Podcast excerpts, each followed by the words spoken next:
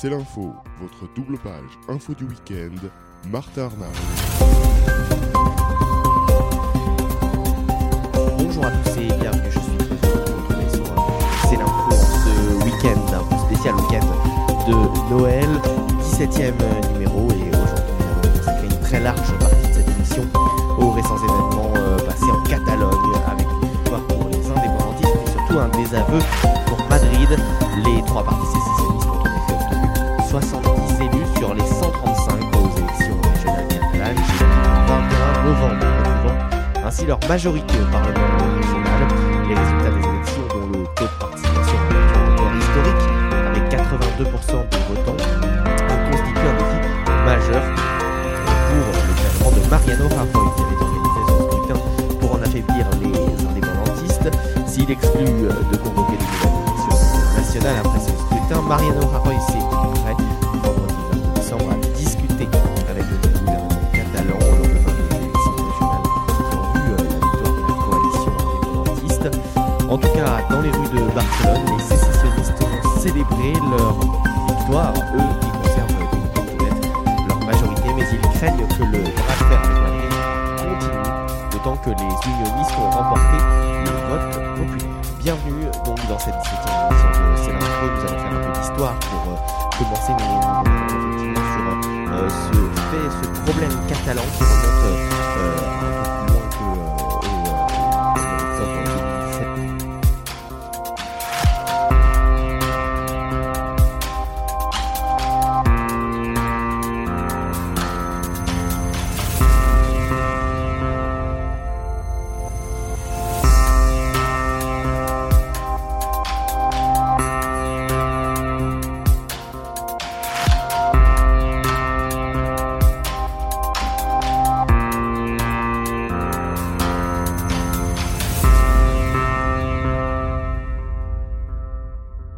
rêve d'indépendance de la Catalogne vient de loin.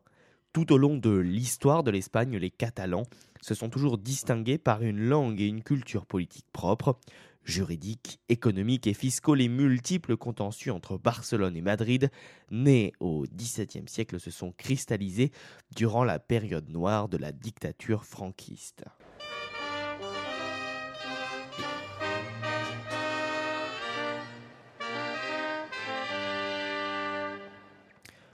Écrasés par les impôts imposés par Madrid pour financer la guerre franco-espagnole déclenchée en 1635, des centaines de paysans catalans se révoltent. Rassemblés à Barcelone, ils tuent le vice-roi qui représente le pouvoir central espagnol.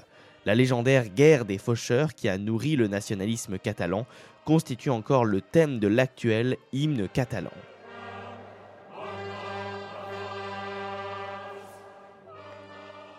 La réconciliation entre Paris et Madrid lors du fameux traité des Pyrénées daté de 1659 prévoit une partition de la Catalogne et la rétrocession de la moitié nord de la région, rebaptisée Roussillon, à la France.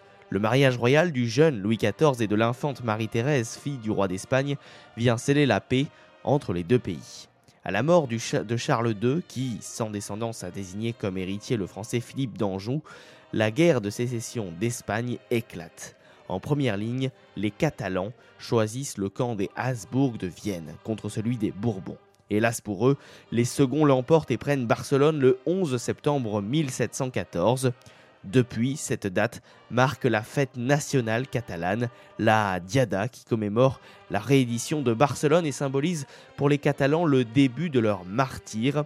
Conforté sur son trône, le nouveau roi Philippe V de Bourbon, petit-fils de Louis XIV, décide d'appliquer à son royaume le centralisme à la française et d'y supprimer tous les particularismes régionaux.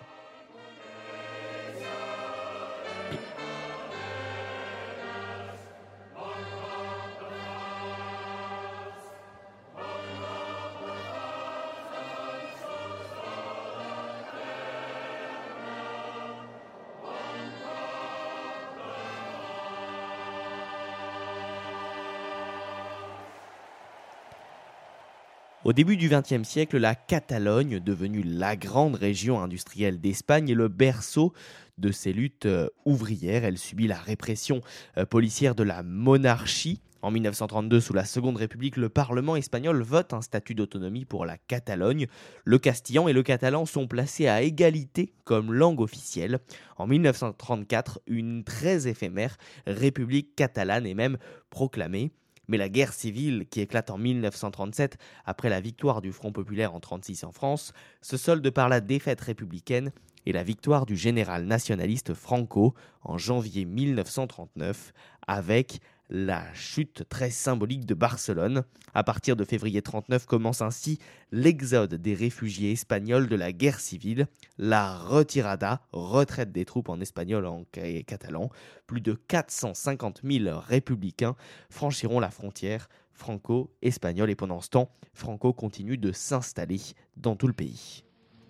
Le général Franco est l'hôte de la Catalogne, où dans chaque ville, une réception triomphale accueille le chef de l'État espagnol.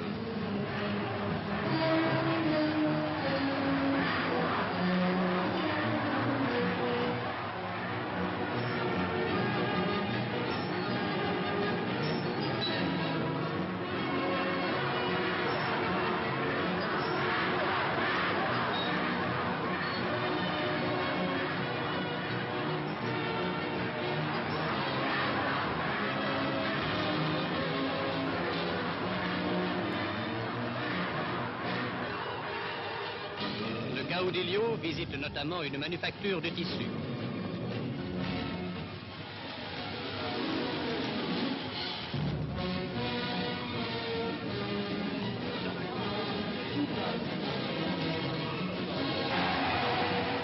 Tous, des plus riches aux plus pauvres, apportent des cadeaux symboliques au général Franco, tenant ainsi à manifester leur reconnaissance à celui qui releva l'Espagne de ses ruines.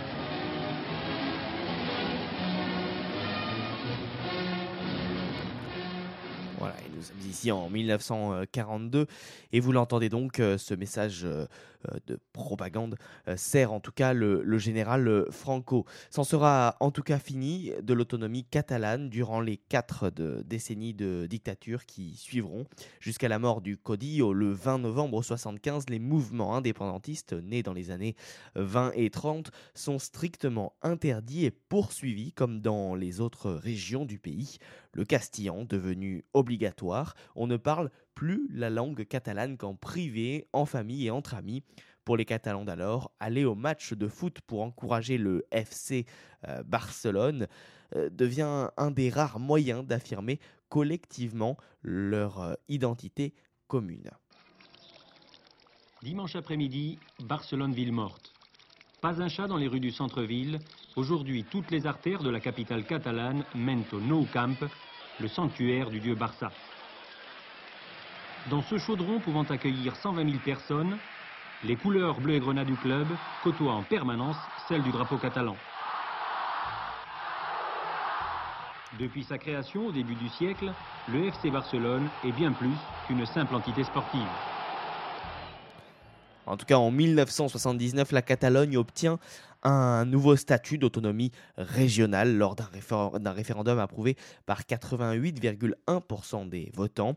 Celui-ci euh, lui confère euh, notamment des compétences en matière euh, d'éducation, de santé ou encore de politique linguistique et leur permet de créer une police autonome.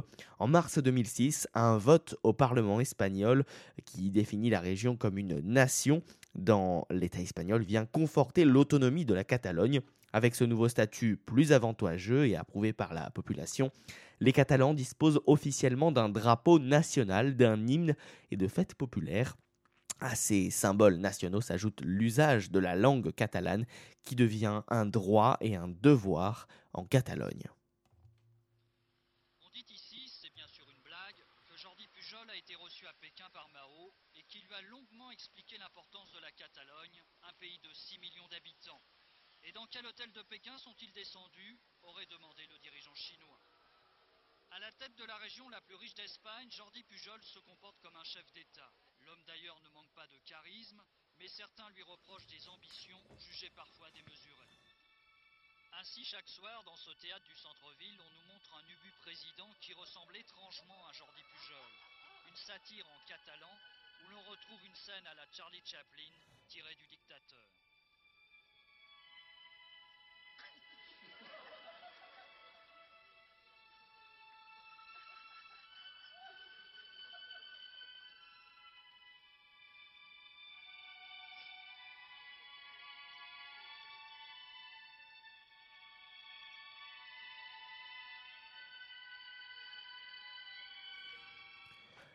Retour de bâton en 2010, le Parti populaire de Mariano Rajoy met le, feu aux poudres en faisant annuler partiellement le statut catalan. À sa demande, le tribunal constitutionnel espagnol rejette la valeur juridique de la définition de la Catalogne comme nation et l'usage du catalan comme langue préférentielle dans l'administration et les médias.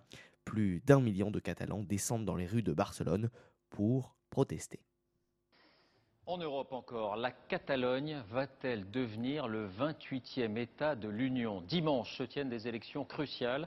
Si le parti indépendantiste favori dans les sondages l'emporte, il promet un référendum sur la souveraineté et l'opinion n'y a jamais été aussi favorable. Envoyés spéciaux, Stéphanie Pérez, Stéphane Guillemot. Deux ans plus tard, les séparatistes sont encore plus d'un million à manifester, de nouveau à Barcelone, le 11 septembre 2012, à l'occasion de la grande fête de la Catalogne, la Diada, pour réclamer un référendum d'indépendance et une négociation du pacte fiscal. Leur slogan, Catalogne, nouvel État d'Europe. Rajoy, au pouvoir depuis 2011, refuse de négocier. C'est le président catalan Artur Mas qui remporte les élections régionales anticipées et qui promet un référendum d'autodétermination. La Catalogne organise donc son premier référendum en 2014 symbolique. La consultation est déclarée anticonstitutionnelle par l'État espagnol. Près de 80% des votants, soit 1,8 million de Catalans sur près de 6 millions d'électeurs potentiels, disent oui à l'indépendance. Dans la foulée, les partis indépendantistes deviennent pour la première fois majoritaires au Parlement régional le 27 septembre 2015. Le 9 juin 2017, Carles Puigdemont, un séparatiste de longue date devenu président de la région en 2016, annonce la tenue d'un référendum d'autodétermination le 1er octobre alors que Madrid déclare le scrutin anticonstitutionnel et illégal le 6 septembre, le Parlement régional défie Mariano Rajoy en adoptant la loi organisant le vote. Le 12, le parquet espagnol ordonne à tous les corps de police d'agir contre les autorités, fonctionnaires ou particuliers, afin d'empêcher le référendum illégal. Malgré les lourdes amendes infligées le 21 septembre par la Cour constitutionnelle espagnole à 24 organisateurs du référendum, les autorités catalanes assurent que le référendum aura bien lieu. Mobilisés, des milliers de manifestants se ruent le même jour dans la rue pour défendre le droit à l'autodétermination qu'ils réclament depuis 2012. Première région exportatrice d'Espagne, la Catalogne, 16% des habitants du pays, génère 19% du PIB espagnol. Elle est quatrième pour le PNB par euh, habitant derrière Madrid, le Pays basque et la Navarre. Son taux de chômage est de 13% contre 17,2% au niveau national. Et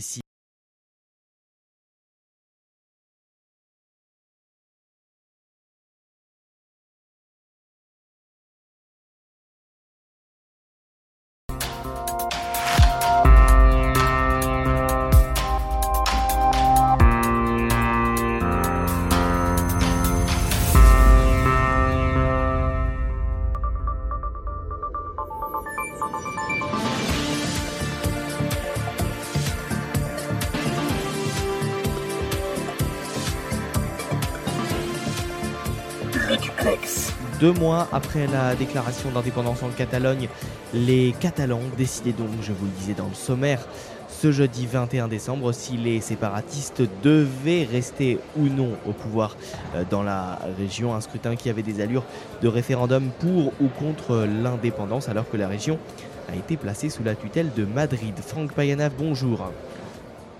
Bonsoir Martin, bonsoir à tous. Et eh oui, bonsoir effectivement, puisqu'il est 22h50 à l'heure où nous enregistrons ce duplex pour euh, C'est l'info. Quels sont les premiers résultats euh, sortis des urnes euh, après, donc trois heures après, l'arrêt complet de ces bureaux de vote?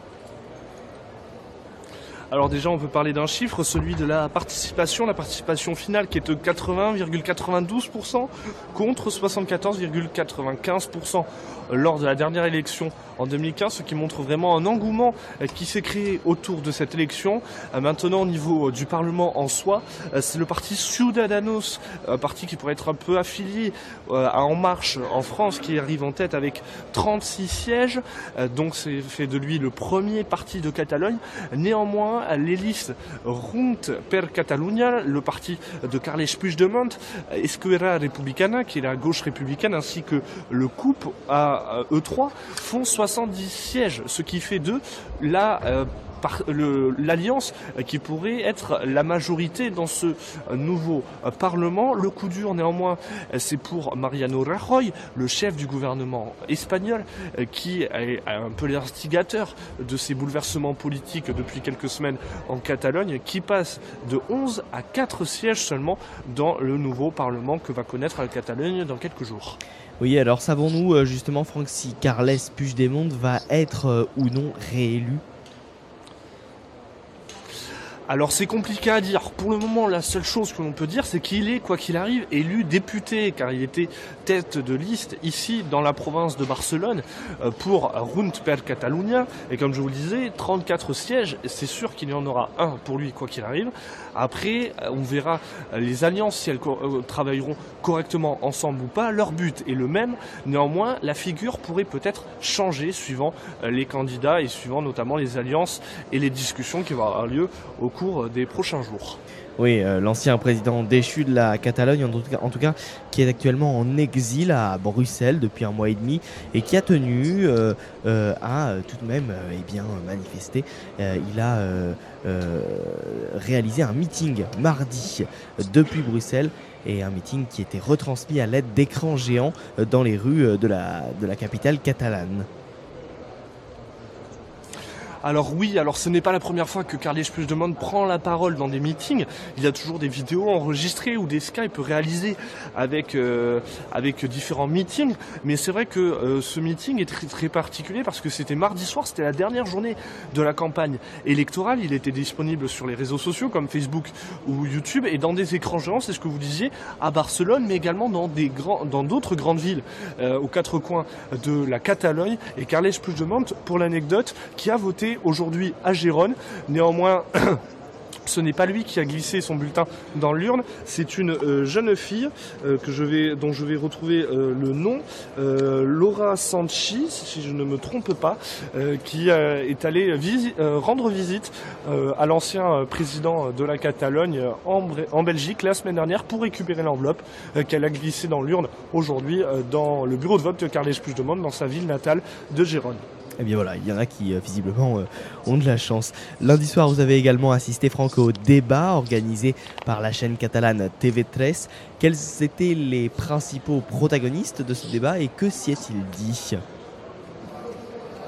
Alors déjà, il faut expliquer le, contexte. C'était le tout dernier débat. La veille, c'était euh, la chaîne nationale euh, euh, la chaîne nationale privée, pardon, la Secta, qui avait organisé un débat. Donc lundi, à l'occasion de notre reportage à TV13, on va y revenir dans quelques minutes. On a pu assister également au débat, aux coulisses, auxquels les sept grands partis ont participé. alors il n'y avait pas les grandes figures comme Junqueras pour Esquadra, République ou Carles Puigdemont, mais des représentants quand même assez forts. Ils se sont exprimés pendant environ euh, deux heures et demie, alors que l'émission devait durer euh, de base euh, que deux heures, avec pour commencer une thématique étonnante, diront certains de la part de TV13. La grande question été présentée comme ça, l'indépendance. Qu'est-ce que vous allez faire une fois que vous allez être élu concernant cette question? Alors après, on a eu droit, malheureusement, comme à tous les grands débats qu'on a en France, des gens qui parlent au-dessus des uns des autres pour un débat incompréhensible. Au bout de deux heures et demie, je peux vous dire que vous avez besoin d'un euh, médicament pour la tête, parce que sinon, on tient pas. Euh, mais en tout cas, il y a eu beaucoup de discussions. On a pu rencontrer les, débatteurs, effectivement, euh, lors d'une rencontre informelle, c'est-à-dire sans caméra ni micro. quasiment tous étaient contents. Seul peut-être la, la, tête de liste de Ciutadanos qui était un peu euh, mécontente. Néanmoins, ce n'était pas la faute ni de l'animateur ni du débat en soi. C'était juste parce qu'elle a eu une quinte de tout pendant tout euh, le débat. Mais sinon, euh, tout s'est relativement bien passé. Le débat qui a duré donc deux heures et demie, ce que je vous disais, et chacun des protagonistes qui ont, qui a pu, qui ont pu plutôt s'exprimer pendant environ une vingtaine de minutes chacun. Oui, Franck, pour revenir à cette journée de, jeudi, donc cette journée de vote pour de milliers de Catalans, cela faisait 28 ans que les Catalans euh, n'avaient plus voté un jour de semaine. Ils avaient donc euh, aujourd'hui le droit à 4 heures pour euh, pouvoir aller se déplacer dans les, bureaux de vote. Quelle était l'ambiance justement dans ces bureaux de vote, mais également dans les rues de Barcelone, hein, là où vous vous trouvez actuellement? Alors il y a quelque chose qui a été assez euh, marquant, j'ai envie de vous dire, euh, pour arriver ici au centre de presse international où, je me trouve. On est, je suis parti de l'hôtel à 7h30 et il y avait déjà de très nombreux policiers dans les rues pour sécuriser les grands axes routiers, pour sécuriser également euh, le, le, parc, le parc des expositions dans lequel nous nous trouvons actuellement pour sécuriser, pour être sûr que tout aille bien. Et après l'ambiance, eh dès l'ouverture des bureaux de vote à 9h, on a vu de très nombreux bureaux de vote complet, rempli de monde pour pouvoir voter. Néanmoins, le taux de participation était extrêmement bas à midi, seulement 34,7% de taux de participation contre 35,12%. Alors l'explication était assez simple, c'est ce que vous disiez. En 2015, on votait un dimanche, alors que là, on, on votait un jeudi, c'est-à-dire un jour ouvré, ouvrable plutôt. Et euh, du coup, euh, c'est ce qu'on a pu voir au fil de la journée. À 18h, le chiffre de la participation avait augmenté. Le chiffre final, c'est ce que je vous disais, 80,92% euh, contre 74,95%, ce qui montre une augmentation d'environ, si je sors ma calculette, 6%. Eh bien voilà, le compte euh, semble donc euh, bon. Merci Franck, on va vous retrouver dans quelques instants. On parlera avec vous euh, du côté médiatique de la chose, puisque vous êtes également donc fin connaisseur des, des médias et vous avez notamment pu aller visiter les locaux de la chaîne catalane TV13. On y reviendra dans quelques instants. Avant cela, un petit peu d'analyse. Nous allons à présent écouter euh, eh bien, euh, l'avis sur ce sujet de Ulysse Gosset. Donc, euh, il est éditorialiste politique étrangère chez BFM TV. Que va faire Ulysse Carles Puigdemont désormais? Est-ce que ça veut dire que Carles Puigdemont en Belgique va rentrer triomphant à Barcelone? Écoutez, c'est ce qu'il souhaite évidemment. D'abord, il doit être investi dans son nouveau rôle avec ses nouvelles élections, mais s'il rentre, est-ce qu'il va pouvoir rentrer libre ou bien est-ce qu'il va être immédiatement arrêté? Car l'élection n'annule pas le processus judiciaire. Madrid a toujours dit ce sont les juges qui décident. Et pour l'instant, eh bien, la justice poursuit le leader indépendantiste pour rébellion et sédition. Donc, il veut rentrer évidemment, mais dans quelles conditions on verra. Il faut rappeler que le numéro 2 indépendantiste, lui, est toujours en prison, comme d'ailleurs 17 des autres dirigeants mmh. qui ont tous été réélus. C'est un casse-tête juridique. Évidemment, si on suit euh, la loi des urnes, eh bien, ils devraient être tous libérés et puis je demanderai rentrer, mais ce n'est pas aussi facile que ça. Même si euh, les indépendantistes disent que cette victoire ne peut pas être discutée, il faut quand même reconnaître qu'une majorité en voix de Catalans voulait rester au sein du royaume espagnol. C'est donc une situation assez étrange aujourd'hui, je dirais presque surréaliste. Mm. On a l'impression qu'on revient euh, à un mois, un mois et demi en arrière. En réalité, effectivement, le blocage reste total, mais là, les urnes ont parlé et Madrid va devoir en tenir compte. Mais c'est aussi ce que doit se dire ce matin Mariano Rajoy. Justement, qu'est-ce qu'il peut faire? Eh bien, il y a plusieurs options. D'abord, il faut reconnaître euh, sa défaite. Hein. Il avait parié, il a perdu, il a vraiment largement perdu. Alors, il peut faire des gestes. Il peut, par exemple, libérer ou demander la libération, la grâce euh, des leaders euh, emprisonnés. Il pourrait suspendre le fameux article 155 hein, qu'il avait lui-même décidé d'appliquer. Euh, c'est très compliqué pour lui car non seulement il est face à un défi catalan, mais il est aussi face à un défi espagnol. la question catalane va déterminer ce qui va se passer dans toute l'Espagne et je dirais même aura des retentissements dans toute l'Europe. L'Europe qui jusqu'à présent avait joué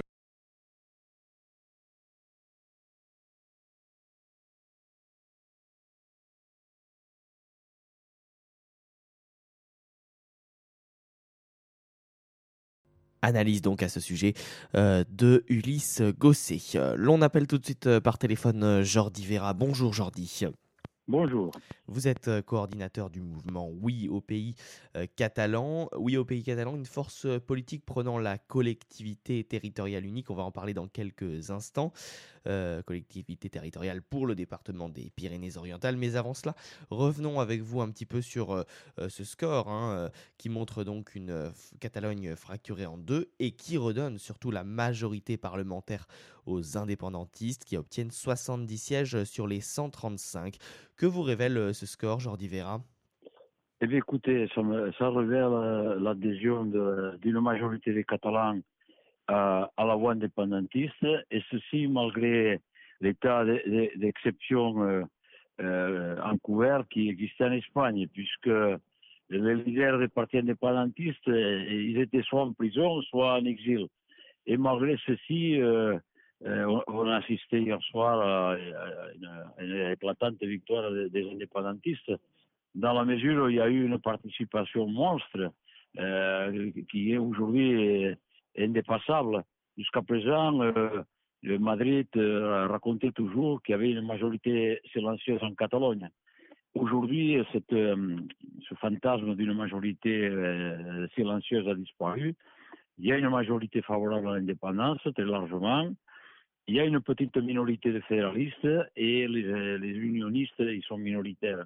Voilà la, photo finie de, de, du résultat hier soir. Et finalement, le président Puigdemont, qui a été destitué pour mettre fin au processus démocratique, euh, devra être restitué dans, son poste de président. Voilà le, ce qui m'inspire le résultat hier soir.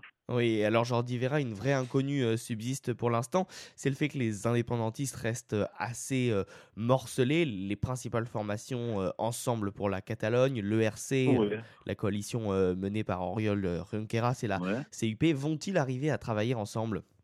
Bien sûr, bien sûr. Il était, il était clair de la part de tous les indépendantistes qui, que l'objectif principal, principal c'était restituer le, euh, gouvernement de la République catalane. Donc, euh, et là, ils étaient tous d'accord. Après, chacun pouvait avoir des ambitions légitimes pour être le, euh, pour avoir le leadership. Mais bon, les électeurs ont tranché. Le leadership est resté à, à Junts euh, per Catalunya, au, parti de, de Puigdemont. Et maintenant, j'ai entendu hier soir la volonté des, des autres de euh, restituer rapidement euh, le, gouvernement, euh, gouvernement qui avait été destitué par Madrid. Donc il n'y a pas de, il a pas de souci de ce côté-là. Il y a, une unité très claire de, des indépendantistes, ce qui n'est pas le cas du tout de- des anti-indépendantistes. hein, même si ils n'ont aucune chance d'avoir la majorité puisqu'ils sont très loin de pouvoir avoir une majorité au Parlement. Mais en tout cas, eux, ils sont vraiment divisés puisque euh, ces deux mois ou deux mois d'état d'exception n'a rien donné. Euh, ça n'a pas permis de, dégager une majorité anti-indépendantiste. Bon, ça a permis de regrouper euh, en un seul parti la, le vote unioniste. Mais bon, ça, on a connu ça par le, passé et finalement, euh, ce qui compte, c'est que euh, le, le plancher de, de- des indépendantistes a encore progressé puisque on est passé de 1 900 000 lors des dernières élections à presque 2 100 000 pour les élections présentes. Donc, bah, pra- pratiquement une progression de encore de 200 000 indépendantistes de plus. Oui, et alors désormais, quelle réponse attendez-vous euh, du gouvernement espagnol et plus particulièrement de Mariano Rajoy? Mais euh, Rajoy devait prendre acte de- des résultats des Catalans, euh, surtout que son parti a, a pris, euh, euh, entre guillemets, une raclée historique. C'est un parti Oui, qui, qui n'existait, qui, qui sera, euh, il est le dernier, qui n'aura pas de groupe au Parlement, qui sera euh, dans les non inscrits dans l'Assemblée catalane.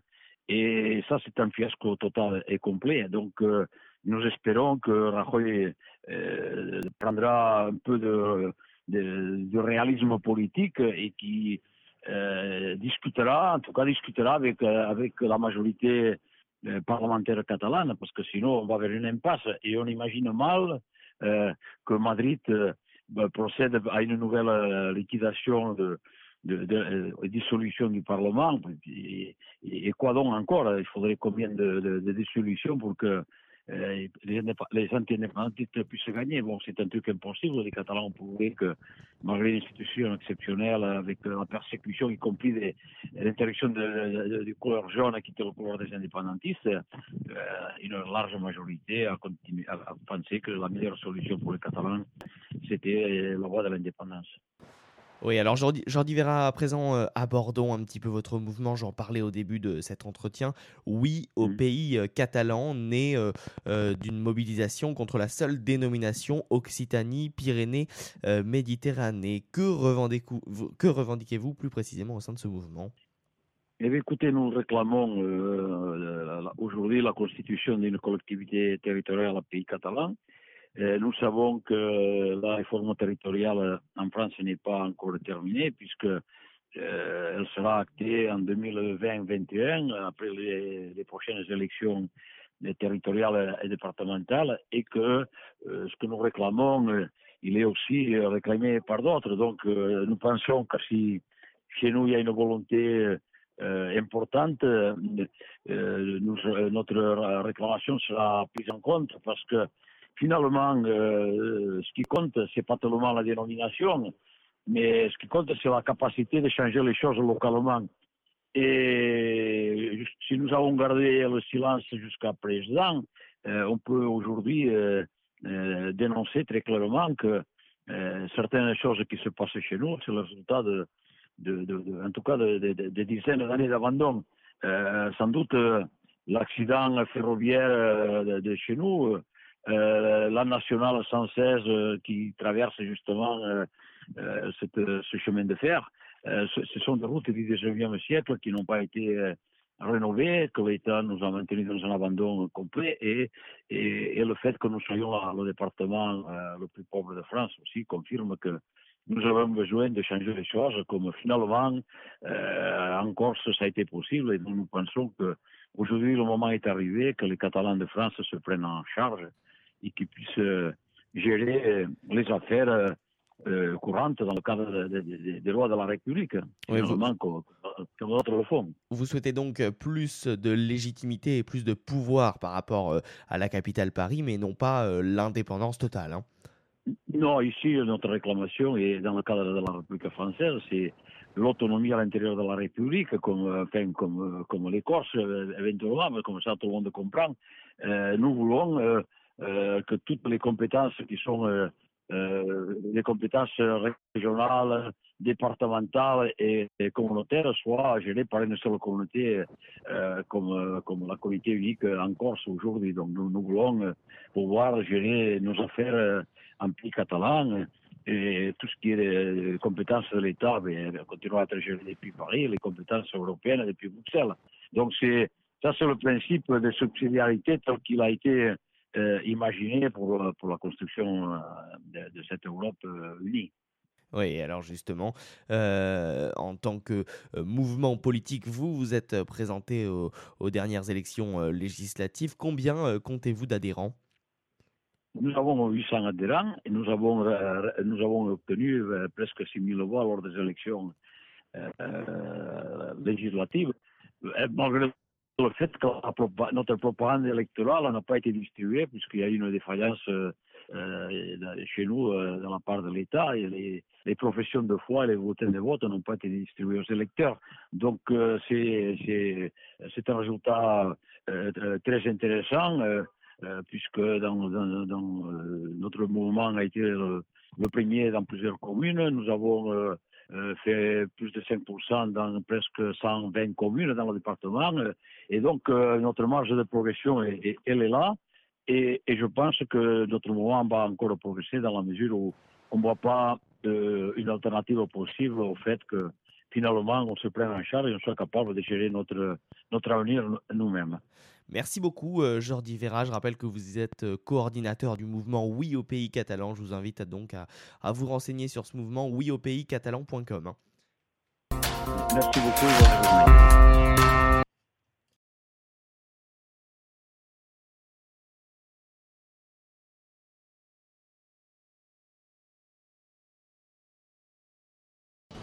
Voilà, de retour avec euh, Franck euh, qui est toujours euh, avec nous en duplex de Barcelone depuis le centre de presse. Franck, vous nous entendez toujours? Oui, toujours, je vous reçois toujours.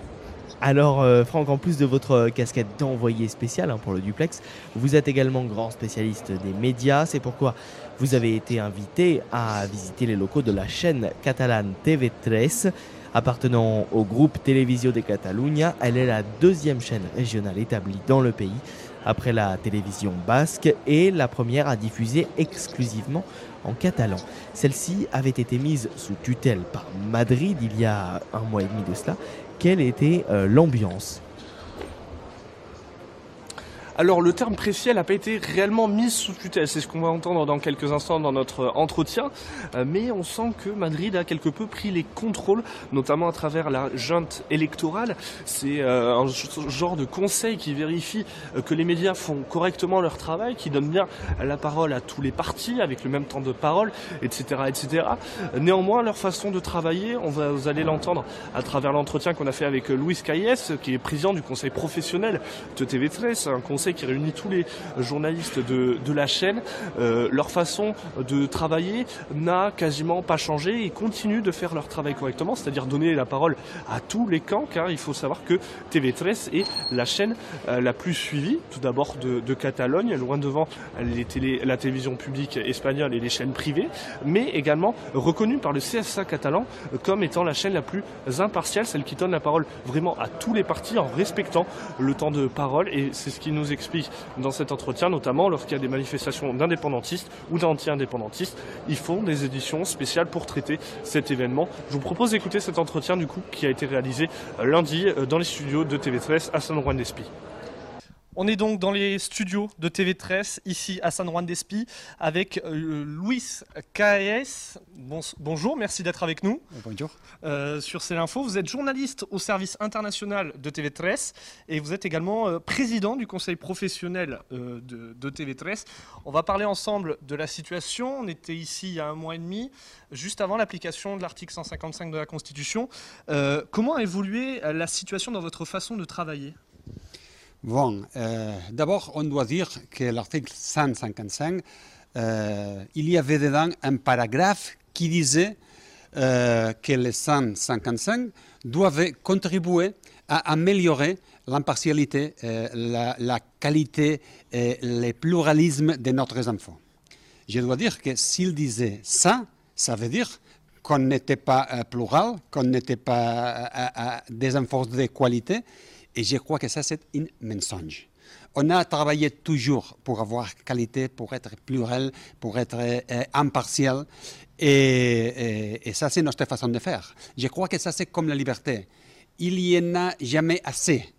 Il n'y en a jamais assez de rigueur, de qualité, d'impartialité. Mais nous sommes dans, dans une euh, area, euh, comme je crois, tous les médias de l'Europe.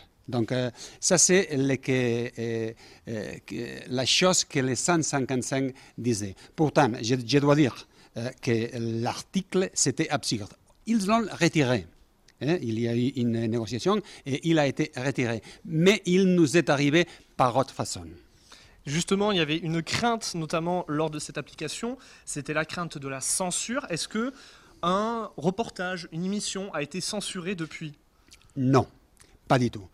Ce qu'on s'est passé, c'est qu'il y a des partis euh, unionistes, c'est Ciudadanos et Parti Populaire, les partis populaires, les partis de droite, les partis de droite espagnols qui est dans le gouvernement, ils, euh, depuis que la campagne électorale est, est, a commencé, et ils ont euh, présenté chaque jour, presque chaque jour, des recours des dénonces contre notre service.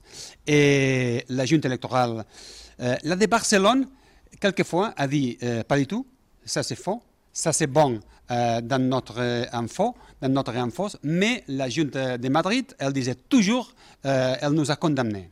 Donc, ce qu'on a essayé de faire, c'est pas, euh, pas, une désobéissance à, à, la Junte de Madrid. Et s'ils disaient qu'on ne peut pas faire ça, euh, on, a, essayé de ne le faire pas. Mais on n'a jamais accepté une censure extérieure. On s'est modulé. Bon, alors juste pour expliquer, la junte électorale, c'est un sort de, conseil euh, électoral qui, suit euh, l'évolution euh, du traitement de, des élections. Alors justement, est-ce que votre façon de travailler a changé depuis, euh, depuis maintenant un mois et demi euh, Bon, euh, a changé. quelquefois, les, les, quand on décide quel, quel, type de couverture, couverture on va faire d'un événement, bon, d'habitude, nous avons une chaîne de 24 heures en fausse. Pourtant, il y avait beaucoup de fois que s'il y avait un grand événement, on était en direct une heure, deux heures. Et euh, je, me, rappelle qu'il y avait une manifestation unioniste ici à Barcelone. On a été avec eux en direct pendant deux heures. Quelques jours après, il y a eu une manifestation indépendantiste. On a été avec eux en direct deux heures. Mais, comme je disais, euh, quelques partis, ils ont euh, présenté une, une, réclamation à la junte électorale et ils ont dit mauvaise mauvaise. C'est pas impartial votre euh, programmation avec deux heures d'infos euh, sur les indépendantistes. Et on a dit, mais on avait fait la, on avait fait la même chose quelques jours avant avec les unionistes. Et la Junte a dit, euh, ça n'a pas aucune considération. Donc, la prochaine fois qu'on a, voulu faire une couverture en direct, on a coupé la couverture. On n'a pas fait deux heures parce que ce qu'on ne veut pas, c'est aller contre les murs et euh, donner l'argumentation au gouvernement pour nous intervenir d'une façon plus, euh, plus claire. Justement, vous êtes critiqué, c'est ce qu'on disait, sur votre façon de, travailler à TV13. Néanmoins, vous êtes la chaîne euh, la plus suivie en Catalogne. Comment vous expliquez euh, cela? Ces questions, on devrait la mettre sur la table du gouvernement central qui nous accuse d'être partiel, d'être, euh, euh, de faire des émissions euh, pas euh, donc, je dois dire, nous ne sommes seulement la chaîne la plus suivie, mais nous sommes la chaîne plus bien valorée par l'audience. Le Conseil de l'audiovisuel de la Catalogne a dit plusieurs fois que nous sommes la plus, euh, la plus impartiale, la plus neutrale, la qui donne la plus de qualité. Mais, pas seulement le Conseil de l'audiovisuel. L'entreprise GFK, que c'est je crois que c'est l'entreprise de- de- d'enquête la plus grande de Comme l'Europe. euh, Médiamétrie en France. Eh oui. Donc, elles ont dit, euh, je me rappelle, les, les derniers informes, euh, mois de novembre, la chaîne la plus euh, neutrale, TV3. La chaîne la plus euh, impartiale, TV3. La qui donne la plus qualité, TV3.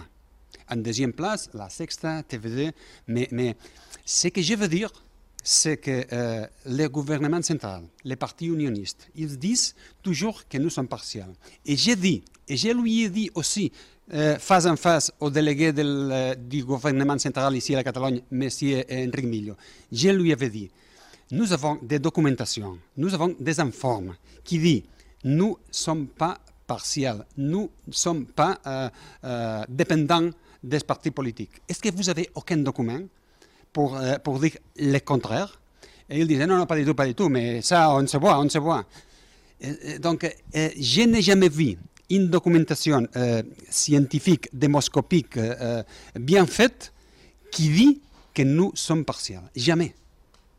Merci beaucoup en tout cas d'avoir été avec nous. Louis Caillès, je le rappelle, journaliste au service international de TV13 et président du conseil professionnel. Merci beaucoup. Merci à vous pour être ici.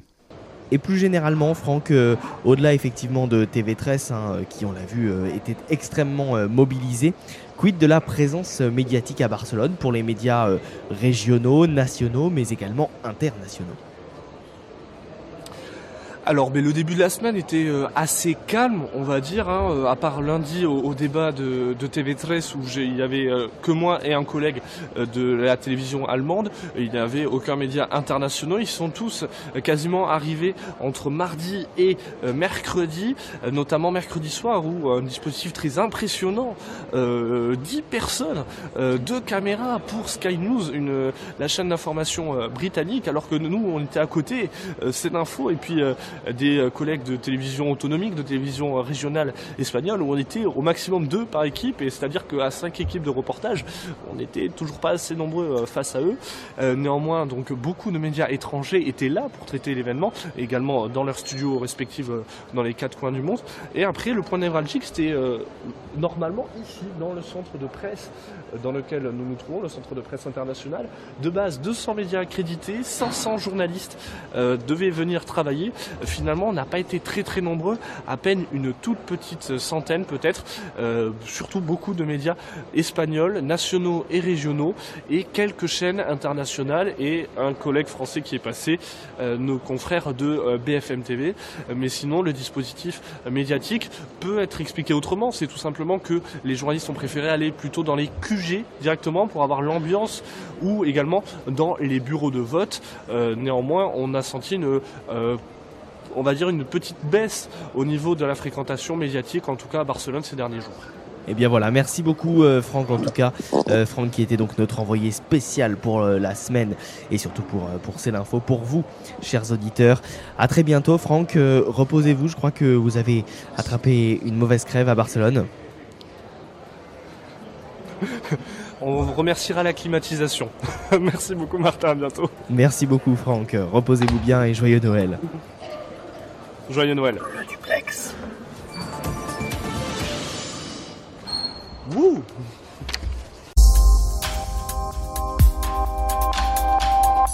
Allez, on passe à présent à toute autre chose. Après euh, la Catalogne, nous partons en Corée du Nord. La Corée du Nord fait beaucoup parler d'elle pour ses tirs de missiles intercontinentaux de plus en plus puissants et pour ces six explosions euh, nucléaires souterraines, dont la dernière date de septembre. Mais très peu savent comment ces essais nucléaires sont vécus de l'intérieur par les Nord-Coréens qui vivent dans la région où euh, ils ont lieu. Certains de ces habitants réfugiés au sud affirment même que des, des fuites radioactives ont lieu et sont la cause de maladies. Reportage en Corée du Sud de Frédéric Ojardias. Lors du troisième essai de 2013, le gouvernement nord-coréen a annoncé aux informations l'explosion réussie d'une bombe atomique à Pongiri, dans le comté de Kilju. Et c'est ainsi que les habitants ont appris qu'ils vivaient tout près d'un site d'essai nucléaire. Nous n'en savions rien avant.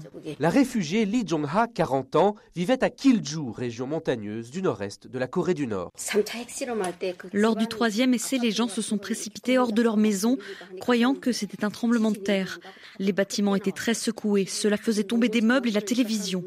Et puis quelques minutes plus tard, à midi, les chaînes d'informations officielles ont annoncé qu'un essai nucléaire avait eu lieu à Kilju. Les habitants voient cela comme un honneur pour leur région. Personne ne parle des conséquences des explosions. Ceux qui s'inquiètent le gardent pour eux. C'est un honneur et de toute façon, personne ne peut critiquer le gouvernement.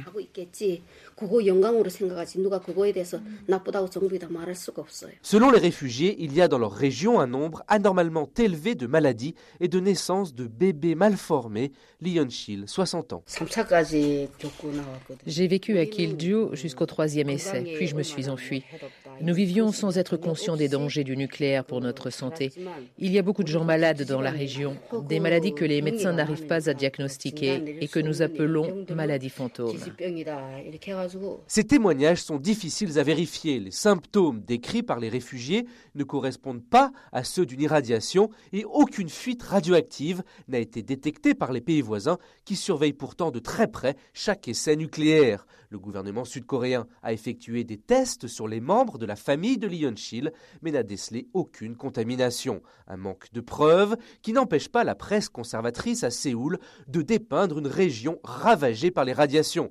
De son côté, Shil assure que les gens de Kilju sont les grands oubliés de la crise nucléaire. Le régime nord-coréen se moque que les gens meurent. Il cherche juste à maintenir son pouvoir. Nos parents, nos enfants, nos proches vivent encore tous là-bas. C'est indigne. Mais la communauté internationale ne pense qu'aux risques nucléaires et militaires. Elle ignore les habitants de la région. À Séoul, des experts estiment que la montagne sous laquelle ont lieu ces essais est fragilisée et qu'une nouvelle explosion pourrait provoquer son effondrement et un rejet de nombreux éléments radioactifs dans l'atmosphère. Frédéric Ojardias, Séoul, RFI. Séoul, donc euh, en Corée euh, du, du, du, du, Sud. Allez, nous partons à présent en Norvège. La Norvège est aujourd'hui le seul pays au monde où l'on vend plus de voitures électriques que de véhicules à moteur thermique. Elles sont en effet 135 000 à circuler sur les routes de ce pays qui compte seulement 5 millions d'habitants. La Norvège apparaît donc comme un marché pilote pour la voiture électrique, mais aussi le premier où l'on commence déjà à envisager la disparition prochaine des véhicules thermiques, avec toutes les conséquences que ce bouleversement peut générer. Frédéric Faux en Norvège. C'est vraiment génial de conduire sur la voie réservée aux bus. Aujourd'hui, il y a beaucoup de circulation. Nous sommes vendredi. Je viens de rouler 10 minutes sur cette voie réservée. Ça m'a fait gagner 30 minutes. L'un des plaisirs quotidiens de Jürgen Gilberg lorsqu'il rejoint son domicile dans la banlieue d'Oslo est d'emprunter légalement les couloirs de bus pour éviter les embouteillages. Les conducteurs de voitures électriques en Norvège bénéficient d'autres avantages. Ils ne paient aucune taxe, ni les péages urbains ou le stationnement. Oslo, la capitale norvégienne, dispose déjà de parkings tout électriques, comme le Vulcan, le plus moderne d'Europe. Sture Portvik est chargé de ce dossier à la mairie. Nous avons ici 100 places de recharge et bien sûr, tout est déjà préparé pour recevoir la prochaine génération de superchargeurs. Elle permettra de charger une batterie en 5 ou 6 minutes. Il y a 10 ans, personne n'avait entendu parler de smartphone. Aujourd'hui, on s'en sert pour tout. La même chose va se passer pour la voiture électrique. La croissance est si rapide. La Norvège est le marché pilote de l'électrique, mais aussi celui où l'on commence déjà à envisager la disparition prochaine des véhicules thermiques. Une transition gérée notamment par les avantages fiscaux. Le député Ola Elvestuen a participé à la discussion budgétaire qui vient de s'achever. Il n'y aura toujours pas de taxe sur les voitures électriques l'année prochaine, mais elles ont tellement de succès que les propriétaires doivent commencer à payer quelque chose. Si les gouvernements locaux le veulent, ils peuvent commencer à faire payer le parking, les péages, mais ils ne peuvent pas imposer un tarif qui soit supérieur à la moitié du tarif normal. Il faut toujours qu'il y ait un avantage pour les voitures à zéro émission, même dans le futur. Cette avance de la Norvège est aussi visible dans le comportement des consommateurs. Acheter une voiture électrique qui est devenue banale. En avoir deux, se passer complètement de l'essence du diesel est plus radical. C'est pourtant le choix qu'a fait la famille Gilberg. Voilà ma femme qui arrive avec sa propre voiture électrique. C'est vraiment facile à conduire et c'est vraiment super de rentrer à la maison et de brancher la voiture. Je n'ai plus besoin de penser à faire le plein dans une station. La Norvège a déjà fixé la fin de la vente des voitures thermiques. Ce sera en 2025. Frédéric Faux, Stockholm, RFI. Frédéric Faux, donc euh, depuis euh, Stockholm en Norvège. Et on va à présent appeler dans quelques secondes notre correspondant à Londres, Alexander Seal, qui nous parlera de Christmas Carol, une exposition qui vient euh, à point à l'approche de Noël, donc du côté de la capitale anglaise. Le musée Charles Dickens a revêtu ses habits de fête en mettant à l'honneur le célèbre conte Un chant de Noël, cette histoire d'une rédemption qui berce les rêves des petits anglo-saxons depuis plus de 150 ans trouve sa source dans le sentiment de révolte de Dickens à propos du travail des enfants. On écoute ce chant et puis on, retrouve juste après Alexander Seal donc depuis Londres.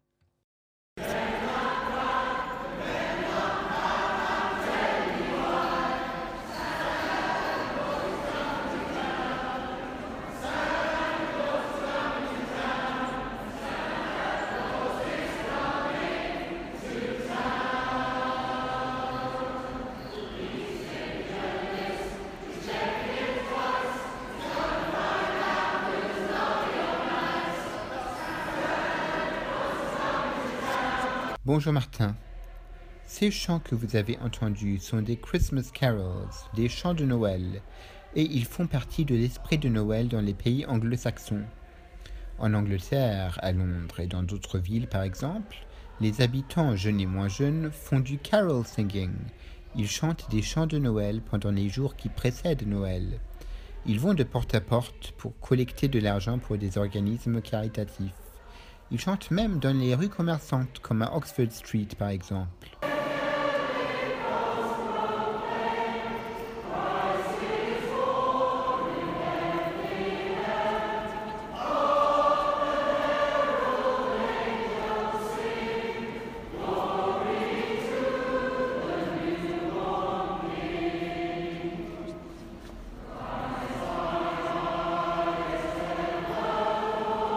Samedi dernier, je suis allé à un concert de Noël, un Christmas Carol Concert comme on dit ici. Ce n'était pas dans une église, mais dans un musée, au Victoria and Albert Museum dans le quartier français de South Kensington. Drôle d'endroit pour écouter des Christmas carols.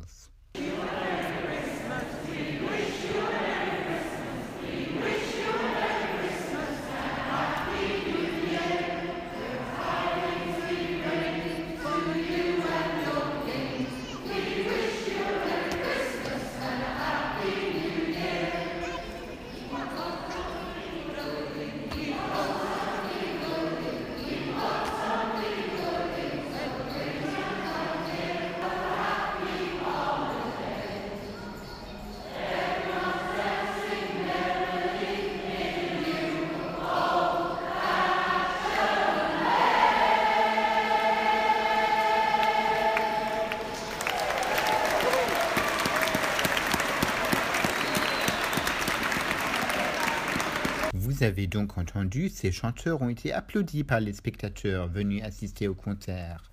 Et c'était super.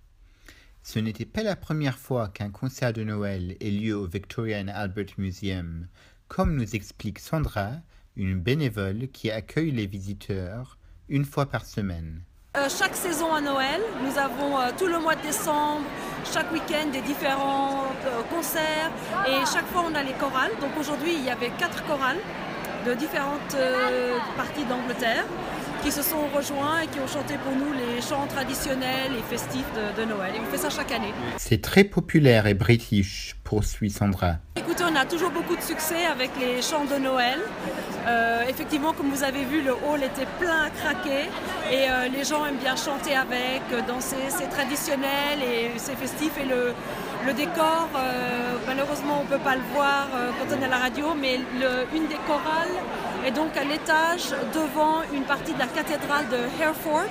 Donc c'est très beau, c'est très doré, brillant, avec euh, tous les motifs religieux. Donc c'est très approprié, les gens aiment beaucoup. Oui, absolument, c'est très british. Vous verrez ici toutes les églises euh, au moment de Noël font ça, les musées aussi. Euh, dans la rue des fois, dans des, squares, euh, des jardins. Voilà, les gens font ça beaucoup ici, effectivement. Et c'est un bon mélange.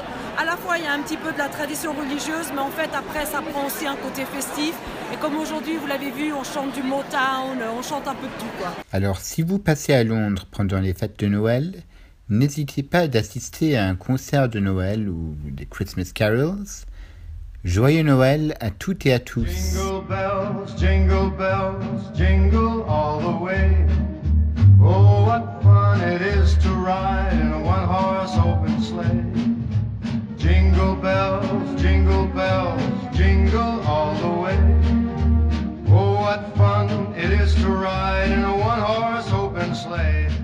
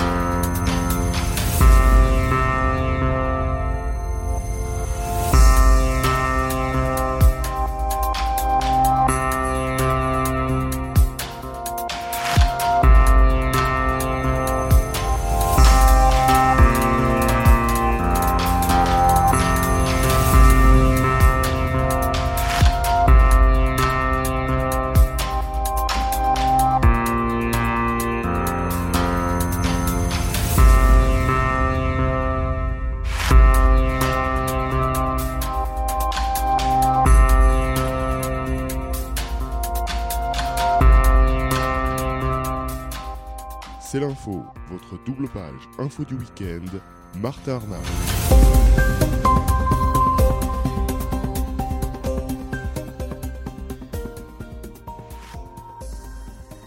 C'est la fin de cette émission. Merci à toutes et toutes de nous avoir euh, suivis. Excellent week-end à tous. Joyeux Noël et rendez-vous la semaine prochaine avec une émission euh, encore une fois un peu particulière. Nous euh, effectuerons une rétrospective de l'année 2017. Salut à tous.